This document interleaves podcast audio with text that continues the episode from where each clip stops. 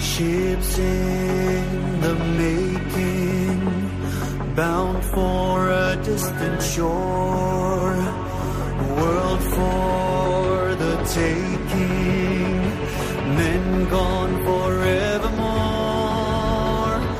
boarding and setting Sexto Continente. Dirigido por el obispo de San Sebastián, Monseñor José Ignacio Monilla.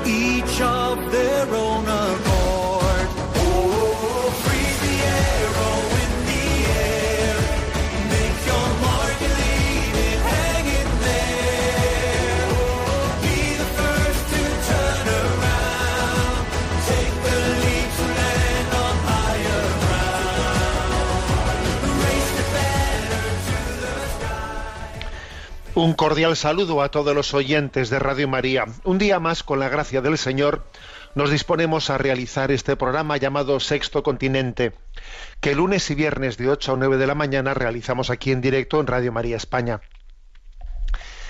Bueno, este programa, el de hoy, permitidme que arranque con un comentario de actualidad, iluminado desde la doctrina social de la Iglesia.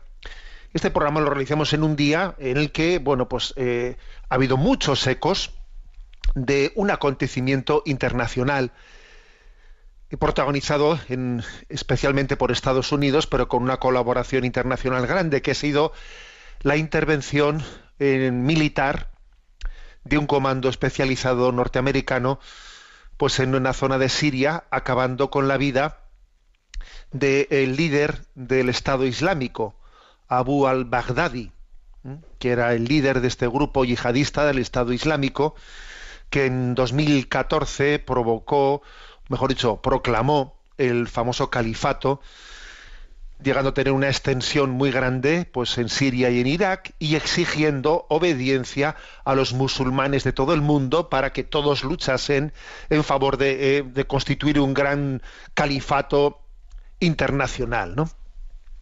Bueno, pues ha sido eh, largamente perseguido y finalmente pues eh, se ha hecho público el hecho de su bueno de, su muerte.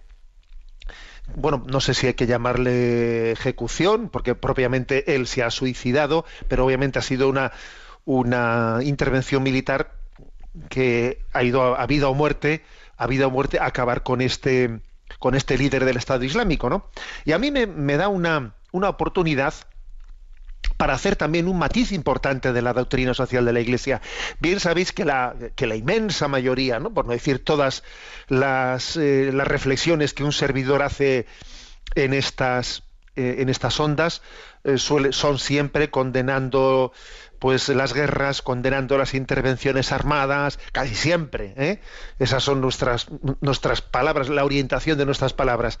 Pero quiero decir, quiero en esta ocasión recordar que forma parte de la doctrina social de la Iglesia el afirmar el derecho deber de la legítima defensa ¿eh? por parte no solo de las personas individualmente, sino también de los responsables de la, de la, de la vida pública. Dice el punto del Catecismo 2265, la legítima defensa puede ser no solamente un derecho, sino un deber grave, deber grave para el que es responsable de la vida de otro, del bien común de la familia o de la sociedad. Y en este punto del catecismo se trae a colación una, cita de Santo Tomás de Aquino en la que bien, en la que recuerda cómo en ese principio de legítima defensa de una sociedad está justificado el acabar con la vida de otro, de un injusto agresor, cuando no hay más remedio que, que hacerlo, ¿no? Para poder defenderse. A ver, esto forma parte de la doctrina social de la Iglesia. Y por lo tanto, eh, nuestro espíritu pacífico que Jesús nos predicó tiene poco que ver con los pacifismos ideológicos. Y por eso, obviamente, ¿no? Pues la, la Iglesia y la doctrina social de la Iglesia acompaña a las Fuerzas Armadas y dignifica su labor y las acompaña espiritualmente. Porque, repito, forman parte, bueno, pues de esa de ese derecho de ver de, la, de, los dirigentes de la sociedad para defenderse ante los injustos agresores. Una buena oportunidad ¿no? para recordar este aspecto y para dignificar ¿eh? a las fuerzas y cuerpos de, de, seguridad, al ejército, a todos aquellos que también dan su vida ¿eh? en, poniéndolo, poniéndola al servicio del bien común. Sexto Continente es un programa que tiene la interacción también con los usuarios de, en redes sociales, en Instagram y en Twitter, con, con los que eh, a través de la cuenta arroba munilla, con los que son usuarios de Facebook a través de la, de la cuenta o del muro que lleva mi nombre personal, José Ignacio Munilla, y decir que hay una página web multimedia eh, en la que tenéis a vuestra disposición pues los materiales de evangelización que se han ido que vamos generando. Y recuerdo que los programas anteriores los tenéis de Sexto Continente tanto en el podcast de Radio María como en esa misma página web enticonfio.org. Allí tenéis a vuestra disposición en el canal de los programas anteriores. Y además comprobamos que cada vez son más también los oyentes que escuchan el programa en diferido, porque obviamente los horarios no siempre se adaptan a, cada uno. Bien, mm, ¿qué tema he elegido? Así como eh, arranque, arranque principal de, del programa.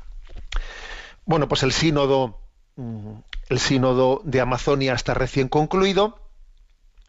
Eh, fue el, documento final eh, fue votado el sábado por la noche el Santo Padre eh, celebró ayer la misa de clausura del sínodo y me parece que bueno pues es un momento también para decir eh, alguna palabra. Mm, conste que no, no, será la primera palabra en este programa de sexto continente porque quiero recordar que el anterior que el día 18 el día 18 eh, de este mes también dediqué el programa de Radio María hablar de esta cuestión. ¿eh?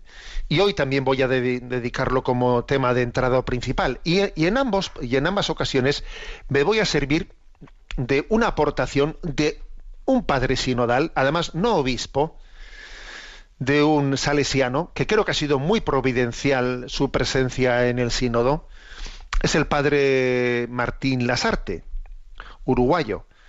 ¿eh? Dije la vez pasada que, entiendo que el padre Martín Lasarte tendrá que tener ascendencia vasca, no sé, con ese apellido.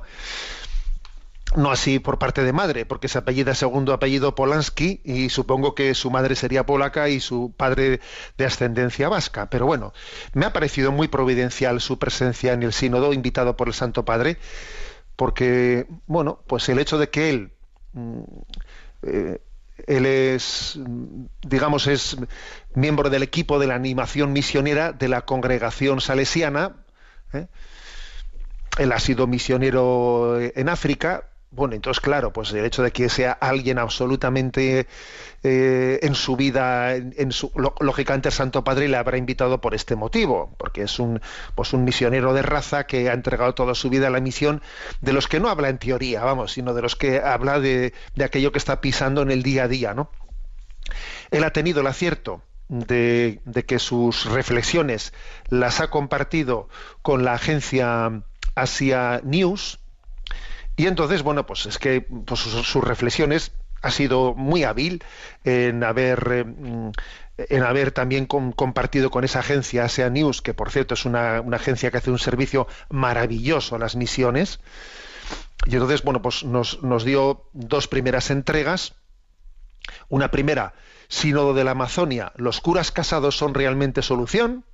Segunda entrega, Sínodo de la Amazonia, los nuevos caminos y los males pastorales. ¿eh? Y ahora ha hecho una tercera entrega, mm, los diez me gusta y los nueve no me gusta del Sínodo de, la Amazonia. Y le agradecemos mucho, ¿eh? porque es verdad que obviamente acercarse a un sínodo mm, solamente por la reflexión de un padre sinodal, de un salesiano, pues es un, es un acercamiento parcial, yo soy plenamente consciente de ello, es un acercamiento parcial, pero bueno, pero es muy incisivo, es muy incisivo, mucho más libre, obviamente, ¿no? porque a veces cuando, cuando estamos hablando desde lecturas muy consensuadas, eh, al final el conocimiento que tenemos de, la realidad es mucho más difuso, ¿no? Y, y pero eh, hace, es un aporte, por tanto, parcial, pero me parece que es mucho más incisivo y llega mucho más al corazón de la realidad que lo que los documentos oficiales a veces pues pueden, pueden aportarnos, ¿no? En, en el programa anterior mm, del día 18 de este mes, yo hablé de los tres Alzheimer pastorales en Amazonia eh, en palabras del propio padre Martín Lasarte, tres Alzheimer. Los recordáis, y quien quiera que vaya al podcast de ese día 18 del mes de octubre, y ahí encontrará que los tres Alzheimer pues eran el antropologismo cultural, el moralismo social y el secularismo, ¿no?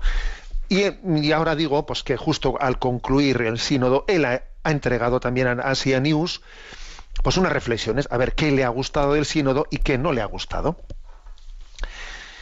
Bueno, yo creo que ha tenido la delicadeza de decir 10 me gusta y 9 no me gusta, que supongo que, también esto tendrá un simbolismo, ¿no? Hacer un gran esfuerzo pues para intentar siempre ser positivos y valorar más lo positivo.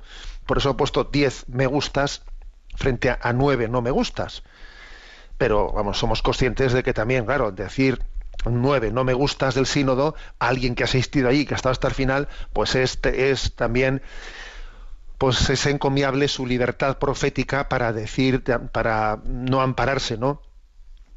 en falsos sirenismos eh, eh, y decir y, hacer una descripción pues yo diría transparente de la realidad y de los problemas sin edulcorarlos y sin taparlos.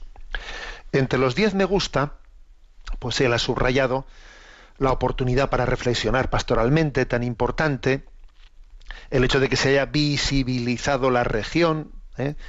pues que obviamente para muchos era una, una, cosa desconocida la Amazonia y ahora se ha visibilizado ante los medios de comunicación, ante la opinión pública mundial. El hecho de que se haya creado una conciencia regional de la Amazonia, porque dice, no solo es que los de, los de fuera se han enterado que, de la Amazonia, sino que es que dentro de la propia Amazonia eh, pues eh, se han encontrado personas que nunca se habían encontrado en este sínodo. Es que la Amazonía es muy grande y no, y no existía esa conexión entre ellos. También se ha creado una conciencia regional que, por otra parte, permite a partir de ahora pues seguir trabajando más allá del sínodo en muchas cosas, ¿no? Eh, y eso pues lo ve también como otro aspecto positivo.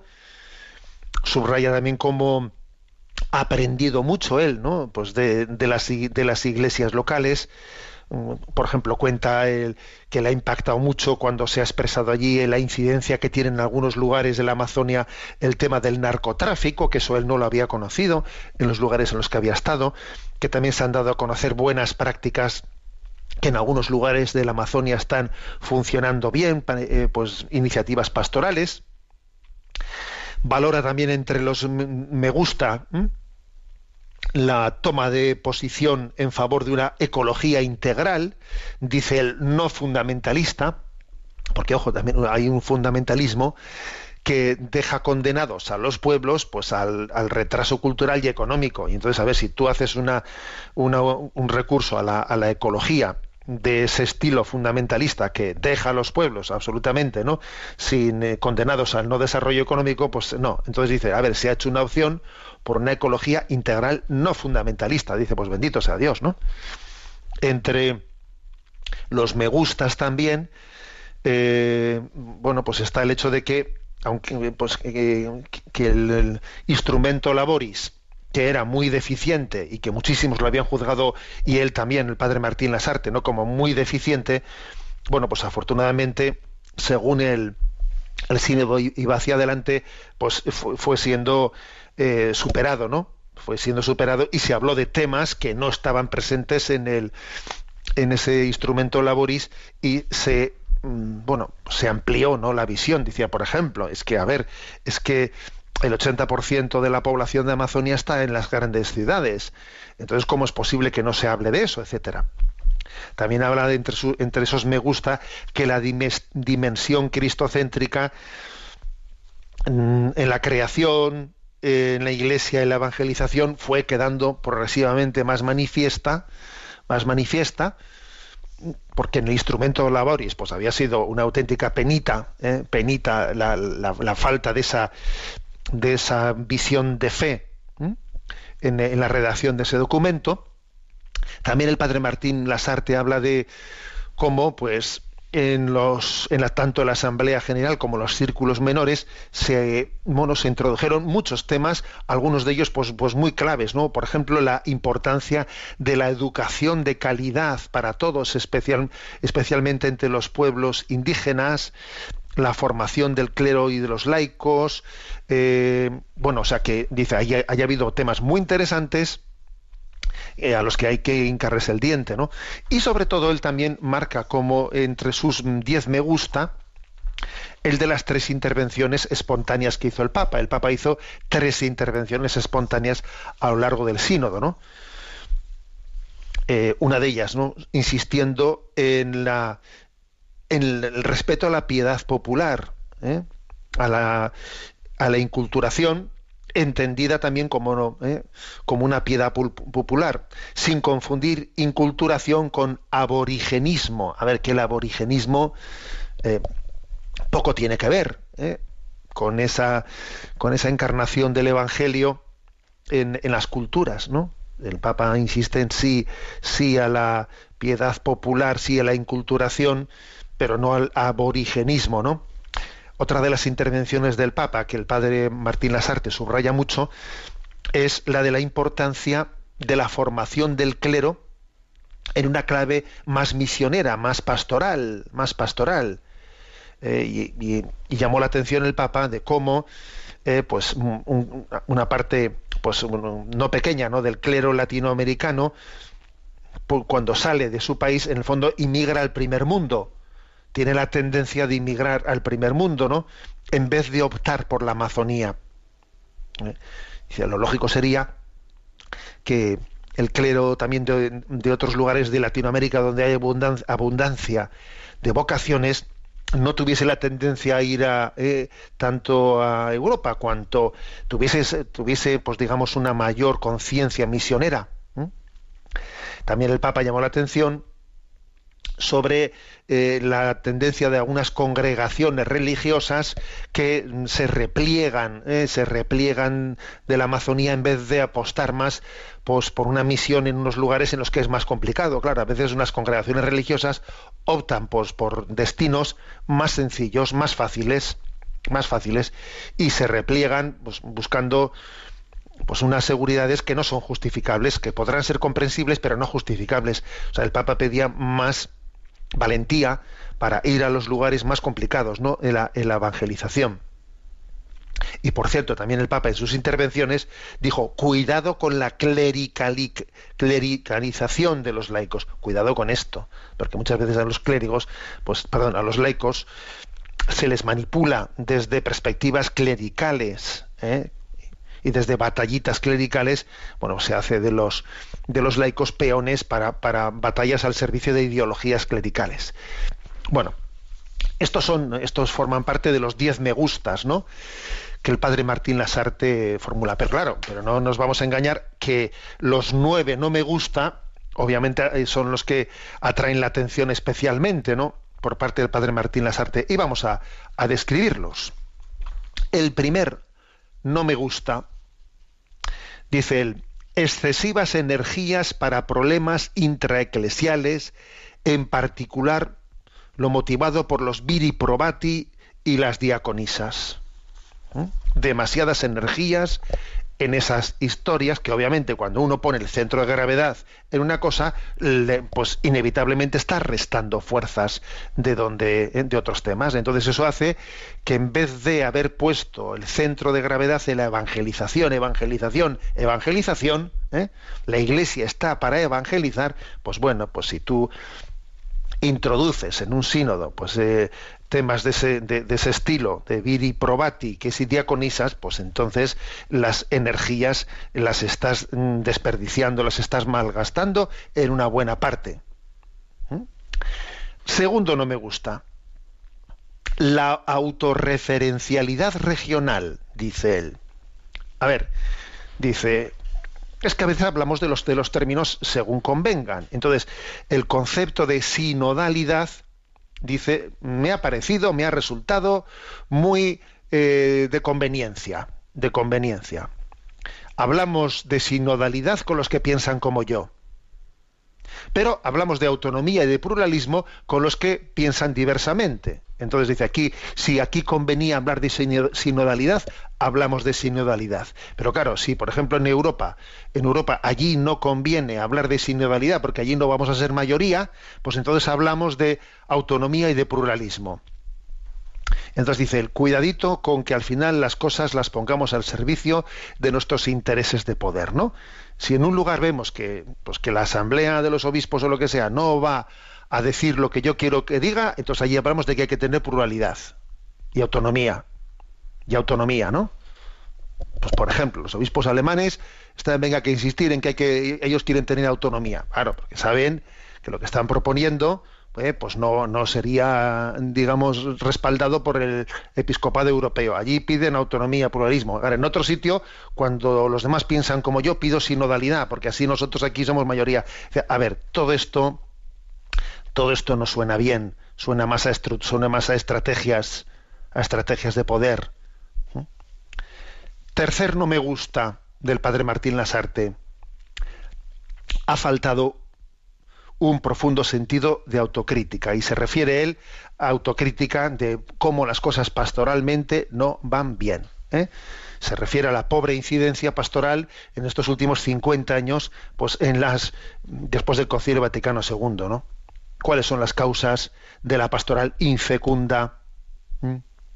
¿Cómo es posible que el catolicismo haya retrocedido de una manera tan tremenda en la Amazonía? ¿Eh? En otros lugares ha avanzado el catolicismo mucho. En 50 años en la Amazonía ha retrocedido. Eh, el padre Martín Lasarte eh, dio también a conocer en uno de sus escritos cómo alguna diócesis había pasado del año 85 al presente, había pasado del 95% de la población católica al 22% de católicos. A ver, eso ha sido una hecatombe. Entonces nadie piensa hacer autocrítica a ese respecto? Entonces él dice, cuidado, que el secularismo, el antropologismo, la ideologización social de la pastoral, la falta de un testimonio creíble, coherente, la falta de santidad, hace que la, pues la vida, muchísimos religiosos y sacerdotes que se han secularizado. ¿eh?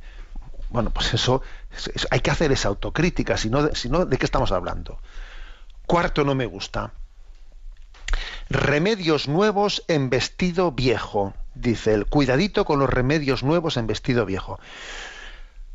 Dice él, a mi modo de ver, no se focalizaron a nivel de evangelización los problemas más profundos. ¿Cuáles son las causas de la infecundidad vocacional?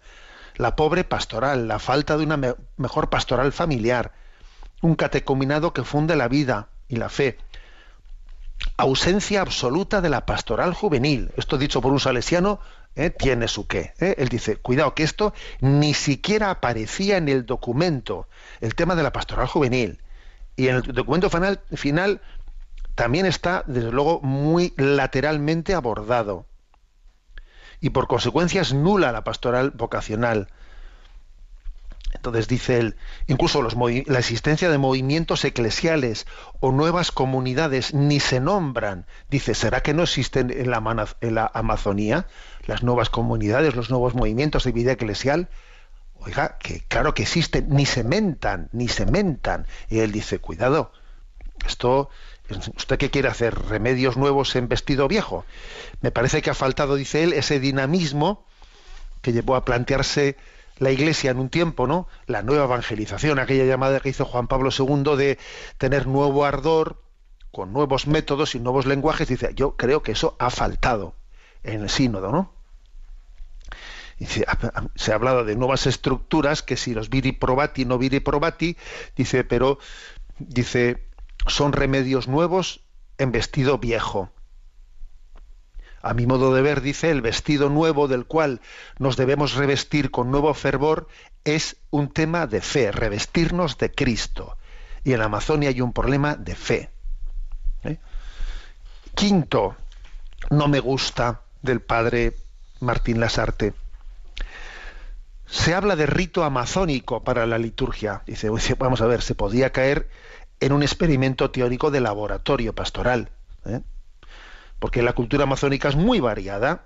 No se puede homologar la gran riqueza y variedad cultural amazónica. A ver, que hay 390 lenguas distintas en el Amazonas y culturas absolutamente distintas, ¿no? Y claro que no hay duda que la inculturación del Evangelio también se, visualiza en la liturgia, pero esto debe de hacerse desde la vida real, desde la vida real, ¿no? Y no desde una, desde una precomprensión ideológica, ¿no? Porque dice él, dice, a ver, cuidado con, con hacer un, pues un rito amazónico genérico desde una realidad que no existe, ¿eh? que no existe homogeneizada, que sería como una folclorización, dice el padre Lasarte, ¿no? Que no nace de la realidad. Sexto no me gusta. Clericalización laical. ¿eh? Hubiera sido posible resolver el problema. Es curioso, ¿no? Esta aportación que hace aquí el padre Martín Lasarte, que para mí es muy, muy novedosa también, y os la voy a leer literalmente tal y como él la, la escribe hubiera sido posible resolver el problema de eventuales ordenaciones al sacerdocio de los hombres casados con los caminos ordinarios ya posibles y viables en la Iglesia. Por ejemplo, él habla de la dispensa del celibato que está en el canon 1047 del Código de Derecho Canónico, la posibilidad de dispensa dada por la Santa Sede con las justificaciones apropiadas como propuso sabiamente, dice el padre Martín Lasarte, como propuso sabiamente el cardenal Gracias de la India, siendo mucho más simple que una generalización de los viri probati. Se presentaron experiencias de otras latitudes como con los mismos problemas y con la solución de ricos ministerios laicales, pero no fueron apreciadas estas propuestas. Lamentablemente el tema del sínodo ha sido sobre la ordenación de varones casados, quedando en la sombra los demás temas. Mediáticamente y popularmente este sínodo será apenas eso, el sínodo de los viri probati. Le agradecemos al padre Martín Lasarte que nos diga esto, porque fíjate, nosotros ni habíamos tenido noticia ¿eh? de que pues este cardenal el cardenal indio, ¿no? El cardenal Gracias hubiese intervenido de esta manera en el sínodo. Es que yo creo que uno de los errores es el hecho de que no se publiquen lo que cada padre sinodal ha dicho en el sínodo. A ver, es que sería no, entiendo por qué por qué se priva de ese conocimiento de lo que cada uno ha dicho en el sínodo y le agradecemos al padre Martín Lasarte que nos, que nos comparta esto. ¿no? Séptimo, ¿eh? Eh, séptimo no me gusta. Visión secular de los ministerios, particularmente el de la mujer como diaconisa ordenada. Cuando se toca en todas partes este asunto, aparecen motivaciones muy civiles, pero por eso no evangélicas. Se dice, esta es la hora de ordenar a las mujeres. Tenemos derecho. Hay que empoderar a las mujeres. Y claro, el padre Martín Asarte critica ese tipo de términos. ¿eh? Son discursos válidos en cualquier parlamento, pero no lo veo, dice él, tanto en un sínodo de obispos donde se quiere discernir a la luz del Evangelio, la tradición, el magisterio eclesial y los desafíos actuales, y no tanto bajo la fuerte presión de la cultura dominante. Dice el padre me pareció bastante presente el sentido parlamentario y no tanto el espíritu sinodal que busca el discernimiento. Por ejemplo, critica él una frase que escuchó ¿eh? allí. Somos representantes de los pueblos amazónicos y tenemos que llevar adelante las propuestas por ellos hechas. Dice, oiga, esto, no es un discurso propio de un sínodo. Usted aquí no viene como representante de un sínodo, sino como... ¿eh? Bueno, interesante esto. Octavo no me gusta. Que este es muy, muy intuitivo. Peligro de la organización de la Iglesia. Se refiere de la ONG-ganización. ¿eh? Es, difícil pronunciar esto, ¿eh? Literalmente se dice peligro de la organización, ONG-ganización. ¿eh? Es muy bueno que la Iglesia se organice bien en el servicio de la caridad, pero que no se ONG-ganice, es decir, siendo regida por criterios pragmáticos, seculares y organizativos de una ONG. La Iglesia no es una ONG. El reduccionismo del ministerio y la vida de la Iglesia meramente a actividades de servicios sociales, pues resulta ser pues muy empobrecedor. ¿eh? Y entonces él dice, cuidado, porque dice, yo he visto un peligro de ONG-ganización, ¿no? Y hay que hablar de evangelización integral, desde el querigma, desde la liturgia, desde la diaconía. Y por último, el punto noveno de no me gusta. Dice, el clima del sínodo fue bastante sereno, fraterno y respetuoso. Dice, si bien al final, pues dice, vimos vimos enfrentamientos dialécticos. Por una parte estaría el club fariseo, así se le denominaba, ¿no? Ligado a la doctrina, con miedo se les decía, ¿no? Se les achacaba, con miedo a lo nuevo, y por tanto cerrado al espíritu. Y por otro lado estaban los que se definían, ¿no? así se, se presentaban por parte de los medios de comunicación, los que escuchan al pueblo, ¿eh? sin miedos, abiertos a lo nuevo y por tanto dóciles al Espíritu Santo, o sea, los malos y los buenos, ¿no? Y dice, él, dice una especie de enfrentamiento dialéctico. Y con no poca ironía y con sentido del humor, dice el padre Martín Lasarte, lo que me admira es que el Espíritu Santo haya venido tan bien preparado y organizado. ¿eh? Como, como diciendo, a ver, que he visto demasiada estrategia, ¿eh? demasiada estrategia, en vez de dejarle verdaderamente al Espíritu Santo que, eh, que suscite y que hable por sí solo. Bueno, pues yo creo, mm, es la providencia, ¿no?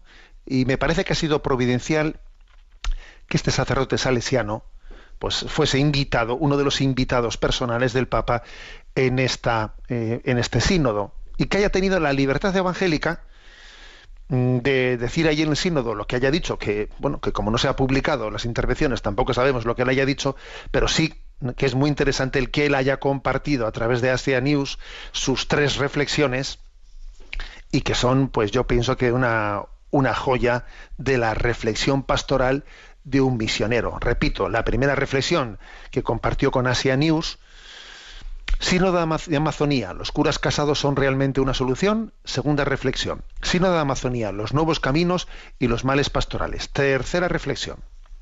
Sínodo de Amazonía, diez me gusta y nueve no me gusta. Bueno, benditos misioneros y sobre todo benditos misioneros que como el Padre Lasarte, bueno, pues tienen esa libertad de corazón de no responder a nada más que, que, el bien pastoral, que el de ganar almas para Jesucristo. ¿eh? Tenemos este momento, este descanso musical. Escojo la vida de Cristóbal Fone.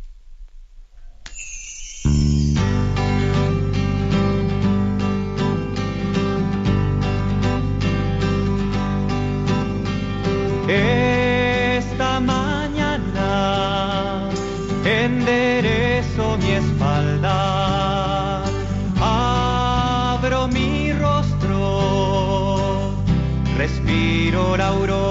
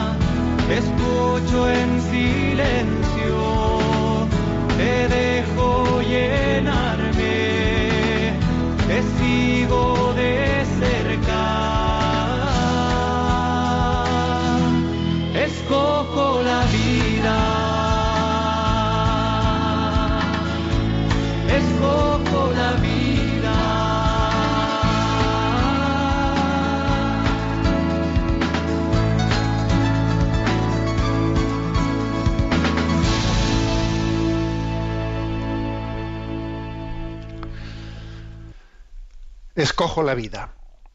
Continuamos en, esta, en este programa de Sexto Continente eh, con esa serie de programas que estamos haciendo, desarrollando, sobre cuál es la fe católica sobre la naturaleza y la acción del demonio. Hemos dedicado ya tres programas. Uno primero, a, uno primero presentando todas las todas las palabras que el Papa a lo largo de su, bueno, todas las principales, ¿eh?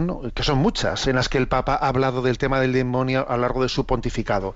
El segundo programa lo dedicamos a las bases bíblicas de, en las que se habla de la existencia de Satanás y los ángeles caídos. El tercer programa lo dedicamos al tema de los errores en torno al tema del demonio. Bueno, este cuarto tema, este cuarto, cuarto programa, mejor dicho, lo vamos a dedicar al tema de ¿Qué dice la tradición de la Iglesia y el magisterio sobre esta cuestión? ¿Qué ha afirmado la tradición y el magisterio de la Iglesia en torno al demonio? Y si Dios quiere, concluiremos con el, con el, próximo, ¿eh? el próximo programa.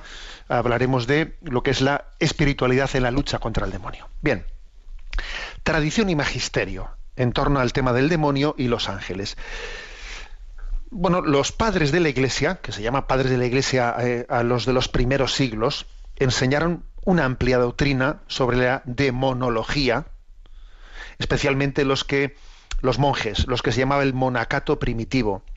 Los monjes salían al desierto no sólo para librarse del mundo, sino también para combatir al demonio en su propio campo. algunos dicen, eso, eso de ir al desierto es una huida. Ojo, que dice que Jesús fue al desierto para enfrentarse con el demonio. También los monjes ¿eh? iban con esa conciencia en el monacato primitivo al desierto. ¿eh? Evagrio Póntico y Casiano son los dos padres, los dos del monacato primitivo, los autores más importantes en torno a la demonología. ¿eh? ellos ¿qué, ¿qué, es lo que afirman bueno pues, pues ponen ya mm, encuadran muy bien lo que es la fe católica al respecto. ¿no? Ellos dicen, pues como los demonios son ángeles caídos, que atacan a los hombres en sus niveles más vulnerables, en el cuerpo, en los sentidos, en la fantasía, pero que nada pueden sobre el hombre si éste no les da el consentimiento de su voluntad. Para su asedio, eh, los demonios se sirven sobre todo de los logismoi. Esto es lo que dicen ¿eh? los padres del desierto. A ver, el demonio, los demonios atacan a través de los logismoi, que son pensamientos obsesivos, pasiones, impulsos desordenados y persistentes, que pueden reducirse a ocho, ocho logismoi. Unos son en forma de eh, gula, fornicación, avaricia, tristeza, cólera, acedia, vanagloria y orgullo. Pero no pueden ir en sus ataques más allá de lo que Dios les permita. O sea, los demonios atacan con esos logismoi. ¿eh? Por cierto, que eh, pues está a vuestra disposición también en, en, la página anticonfío.org alguna charla que un servidor impartió sobre los, los logismoi, los nuevos logismoi de nuestros días. Eh, pues las, las, nuevas, digamos, frases hechas, ¿no? A través de las cuales el demonio intenta atacarnos. ¿eh? Eh, lo encontraréis también en esa, en esa página. Bueno, continúo, ¿no? El demonio sabe tentar con mucha sutileza, como hizo en el jardín del Edén, presentando el lado aparentemente bueno de lo malo, incluso citando textos bíblicos, o fíjate cómo ahí aparece el demonio citando textos bíblicos, ¿no? Y el cristiano debe de resistir, desenmascarar eso, y resistir con la armadura de Dios. Es muy importante la armadura de Dios, es decir, la palabra de Dios, la oración y el ayuno para poder atacar al demonio. De lo contrario, estamos perdidos. ¿eh? Estamos perdidos. El magisterio de la Iglesia afirma que Dios es creador de todos los seres, visibles e invisibles. Eso lo dice el concilio de Nicea. Y cuando dice invisibles se está refiriendo a los ángeles. Por lo tanto, la existencia de los ángeles y de los ángeles caídos forma parte eh, del dogma de la Iglesia. ¿eh? Y el que negase la existencia de los ángeles y también de los ángeles caídos estaría ¿eh? cometiendo también esa herejía porque está negando lo que ha sido solemnemente no predicado por la Iglesia. Incluso está incurrido en el, credo, ¿eh? de todo lo visible y lo invisible.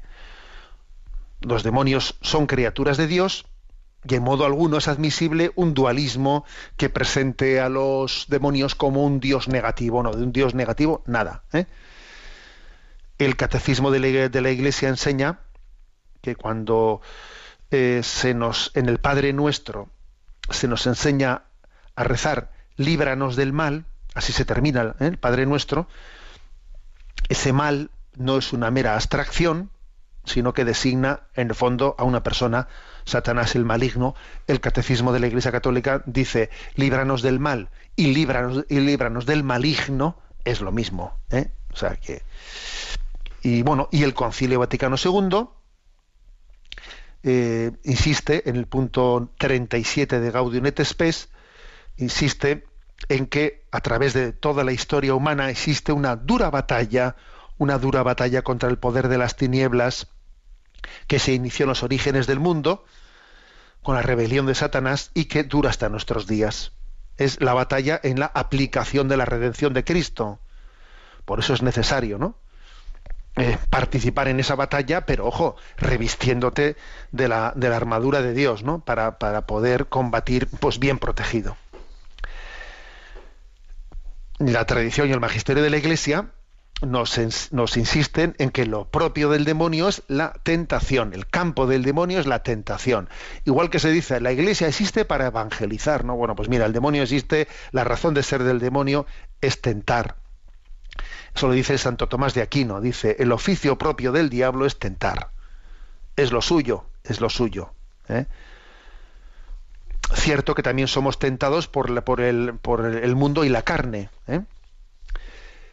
Pero entre los tres enemigos ¿no? Mm, de, nuestra vida espiritual, mundo, demonio y carne, a ver, el mundo y la carne, eh, en, el fondo es como instrumentos de, del demonio. ¿eh? Nuestro principal enemigo entre los tres, entre mundo, demonio y carne, es el demonio, porque él se sirve del mundo y de la carne. Yo a veces he dicho que es como un tenista que juega con la, con raqueta, eh, con dos raquetas, en la mano derecha y en la mano izquierda, que son el mundo y la carne, pero el que, el que dirige la, eh, la jugada bien, pues es, es el demonio, ¿no? Entonces, generalmente nos, nos, ataca a través de la carne y a través del mundo. Pero también existen un tipo de tentaciones directas suyas, como dice San Juan de la Cruz, ¿no? Que son oscuras, pero que es posible desenmascararlas, ¿eh? porque Dios nos da también su luz. ¿eh?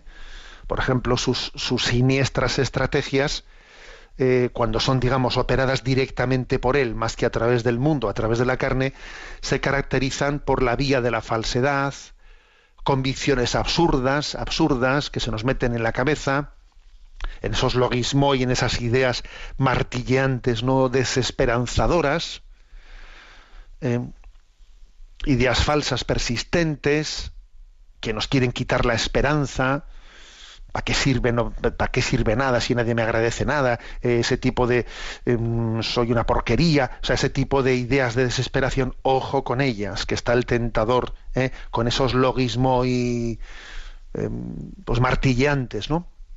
Inquietud, desasosiego, oscuridad, alboroto interior, sequedad, eh, sobre todo falsedad, ¿no? Porque en todo esto siempre está el engaño, la mentira, la falsedad. El demonio siempre va eh, a, generar oscuridad dentro de nosotros. Dice San Juan de la Cruz, en el libro de la subida al Monte Carmelo, dice, si se trata de humildad, el demonio pone en el ánimo una falsa humildad.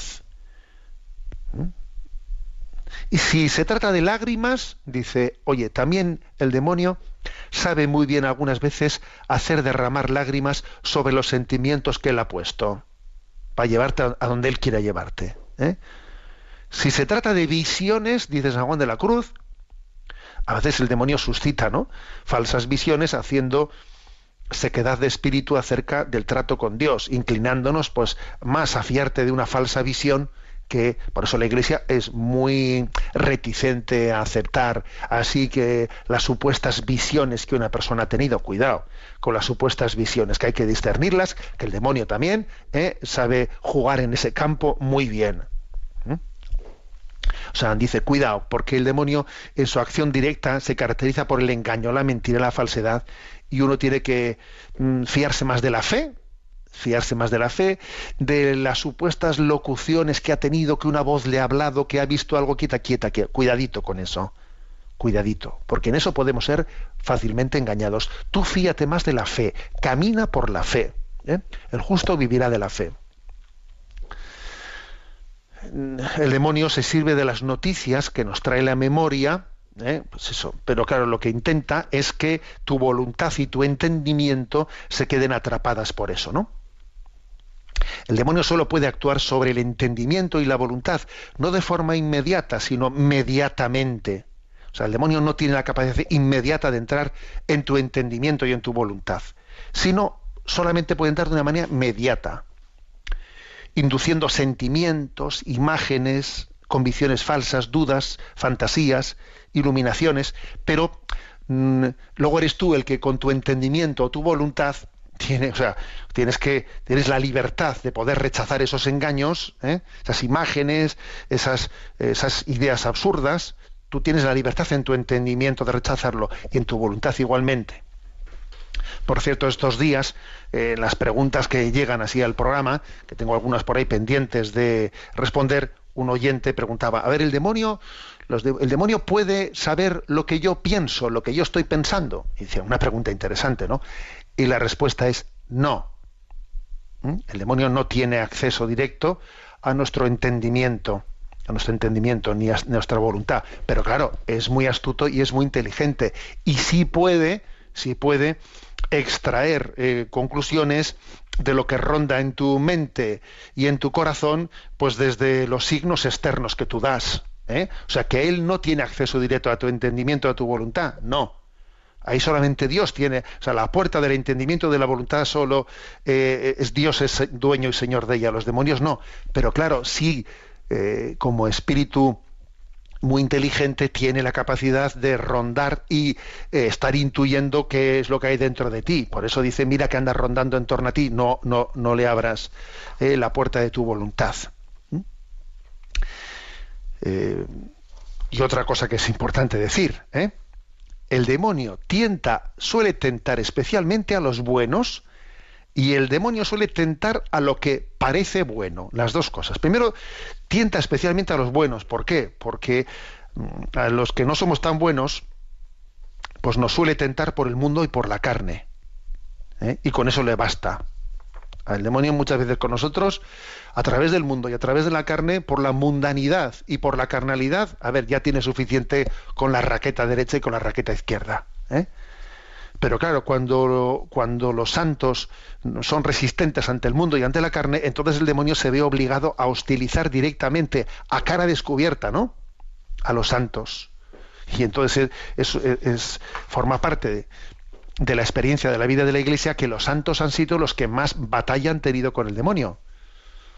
Pues porque no ha tenido el demonio otra, otra manera que descubrirse para intentar atacarles. Otras veces no necesita descubrirse, pero con ellos no ha tenido más remedio que descubrirse para ir a por ellos. Y gracias a Dios, pues obviamente no ha podido con los santos, ¿no? Como el santo cura de Ars, que solía tener ahí un hombre, pues unas, unas batallas con el demonio, vamos, impresionantes, ¿no? Y digo que el demonio ataca especialmente a los buenos y eh, también ataca especialmente eh, tienta a lo que parece bueno, porque tonto no es, ¿no? Tonto, el demonio será malo, pero tonto no. Y entonces siempre intenta colar el mal bajo especie de bien. A Santa Teresa, por ejemplo, el demonio le tentaba piadosamente a que dejase tanta oración. Mira, por humildad. Van a decir que eres una santa. Van a decir que eres una mística deberías de hacer un poco menos de oración, porque si no, ¿eh? o sea, fíjate por dónde le tentaba el demonio, ¿no? A las personas especialmente llamadas por Dios a la vida contemplativa, pues el demonio les tentará pues eh, para que dejen un poco la contemplación y se dediquen más a los pobres. Mira, deja tanto la contemplación y dedícate a los pobres, ¿no? A los que por su vocación especial de atención a los pobres, ¿no? Están plenamente no entregados en alma, corazón y vida al servicio de los pobres, el demonio les tentará, oye, mira, estás todo el día aquí con los pobres, pero Jesús te está esperando en el sagrario, deja, eh, no tanto aquí en medio de los pobres y vete más al sagrario. Claro, a cada uno le tentará de sacarle de donde tiene que estar. ¿eh? Como decía San Ignacio de Loyola. Y cuando yo estaba rezando me entraban ideas de que, de que, tenía que estudiar. Y cuando tenía y cuando estaba estudiando me entraban ideas de que tenía que rezar intentando sacarte de lo que estás para llevarte algo supuestamente bueno pero arrancándote de donde tienes que estar. O sea que el campo digamos el campo natural del demonio es de la tentación. Pero también eh, el magisterio de la iglesia dice que además de la tentación que es lo vamos lo con natural no existe también la obsesión y la posesión. ¿eh? La obsesión es una, algo que va más allá de la tentación, que es un cierto asedio. Asedio. ¿eh? Ser un poco asediados, ¿no? Eh, existen obsesiones de tipo interna y de tipo externa. La obsesión diabólica interna afecta, digamos, un poco a las potencias espirituales, ¿no? Eh, por uno siente una repugnancia insuperable, por ejemplo, a veces, ¿no?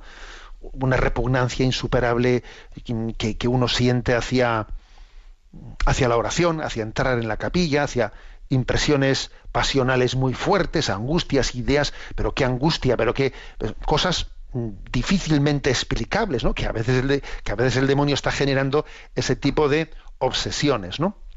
Obsesiones internas. También existen obsesiones externas, en los sentidos externos, pues en lo que uno ve o en lo que uno oye, en el, en el olfato, que son engaños del demonio. Y aunque esto parezca más espectacular, ojo, es menos peligroso que las obsesiones internas. También existe, digamos, un grado superior por parte del demonio, que ya no es el de la obsesión, sino el de la posesión. La posesión en las cuales vemos también como en el, Evangelio, ¿no? Existían almas eh, pues y poseídas por el demonio a, a los cuales Jesús les liberó haciendo exorcismos, ¿no? Y existe el ministerio del exorcista dentro de la vida de la Iglesia, ¿no?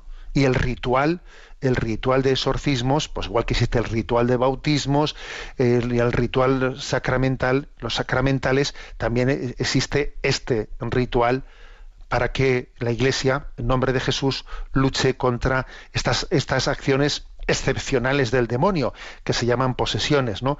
Y que consisten en entrar en la víctima y moverla despóticamente, invadiendo ¿no? ese mundo interior. Pero, fijaros bien, es importante decir que la posesión diabólica afecta al cuerpo pero que el alma no es invadida en la posesión diabólica, que el alma conserva la libertad y que se puede mantener perfectamente unida a Dios. Se puede estar en gracia de Dios en medio de una posesión diabólica. Ojo, esto es impresionante, ¿eh? Y es una prueba clarísima de cómo el santuario interior que es nuestra alma, en él no tiene poder Satanás. ¿eh? En él no tiene poder. Y Dios preserva ese santuario. Y si tú no le abres la puerta, ¿eh? si tú no le abres la puerta, el demonio no podrá entrar. Entonces, mm, en, esa, en, el alma, ¿eh? o sea, es decir, puede haber, pueden haber acontecido posesiones diabólicas en las que uno haya tenido cierta culpabilidad, sí, eso, ha podido haber, eso puede haber acontecido. Otras posesiones pueden haber acontecido sin que uno tenga ni arte ni parte, también es posible. Pero lo más importante es entender que aunque haya sido con, culpabilidad o sin culpabilidad, lo importante es que uno puede vivir en gracia de Dios y confesarse de lo que tenga que confesarse y vivir en gracia de Dios, aunque haya tenido culpabilidad ¿eh? o no, y vivir en gracia de Dios en medio de esa posesión y, y lo importante es que en tu alma solo habita la gloria de Dios, aunque el demonio te haya sometido a una prueba tan fuerte. Y bueno, y lo último que hay que decir a este respecto, que no olvidemos que esto de la obsesión y de la posesión, aunque tenga mucho morbo, esto es lo excepcional, excepcional, excepcionalísimo. ¿eh? Y que a veces nos estamos fijando en las cosas excepcionalísimas, porque tienen mucho morbo, olvidándonos de que la acción ordinaria del demonio es la tentación y en ella estamos cayendo. ¿eh? Por eso la Iglesia es muy parca, muy prudente con el tema de abordar las posiciones diabólicas, incluso de darlas, de darlas por verdaderas, sin haber hecho muchas comprobaciones y sin decir cuidado, que puede haber aquí también engaños de confundir lo preternatural con otras cosas, ¿no? Hay una una afirmación de Juan Pablo II del año 1986 a este respecto, que dice, no resulta siempre fácil discernir lo que hay de preternatural en estos casos, ni la Iglesia condesciende o secunda fácilmente la tendencia a atribuir muchos hechos e intervenciones directas al demonio. La Iglesia es muy reticente, pero en línea de principio no se puede negar que en su afán de dañar y conducir al mal, Satanás puede llegar a esta extrema manifestación de su, de su superioridad. Bueno, tenemos el tiempo cumplido. La bendición de Dios Todopoderoso, Padre, Hijo y Espíritu Santo, descienda sobre vosotros. Alabado sea Jesucristo.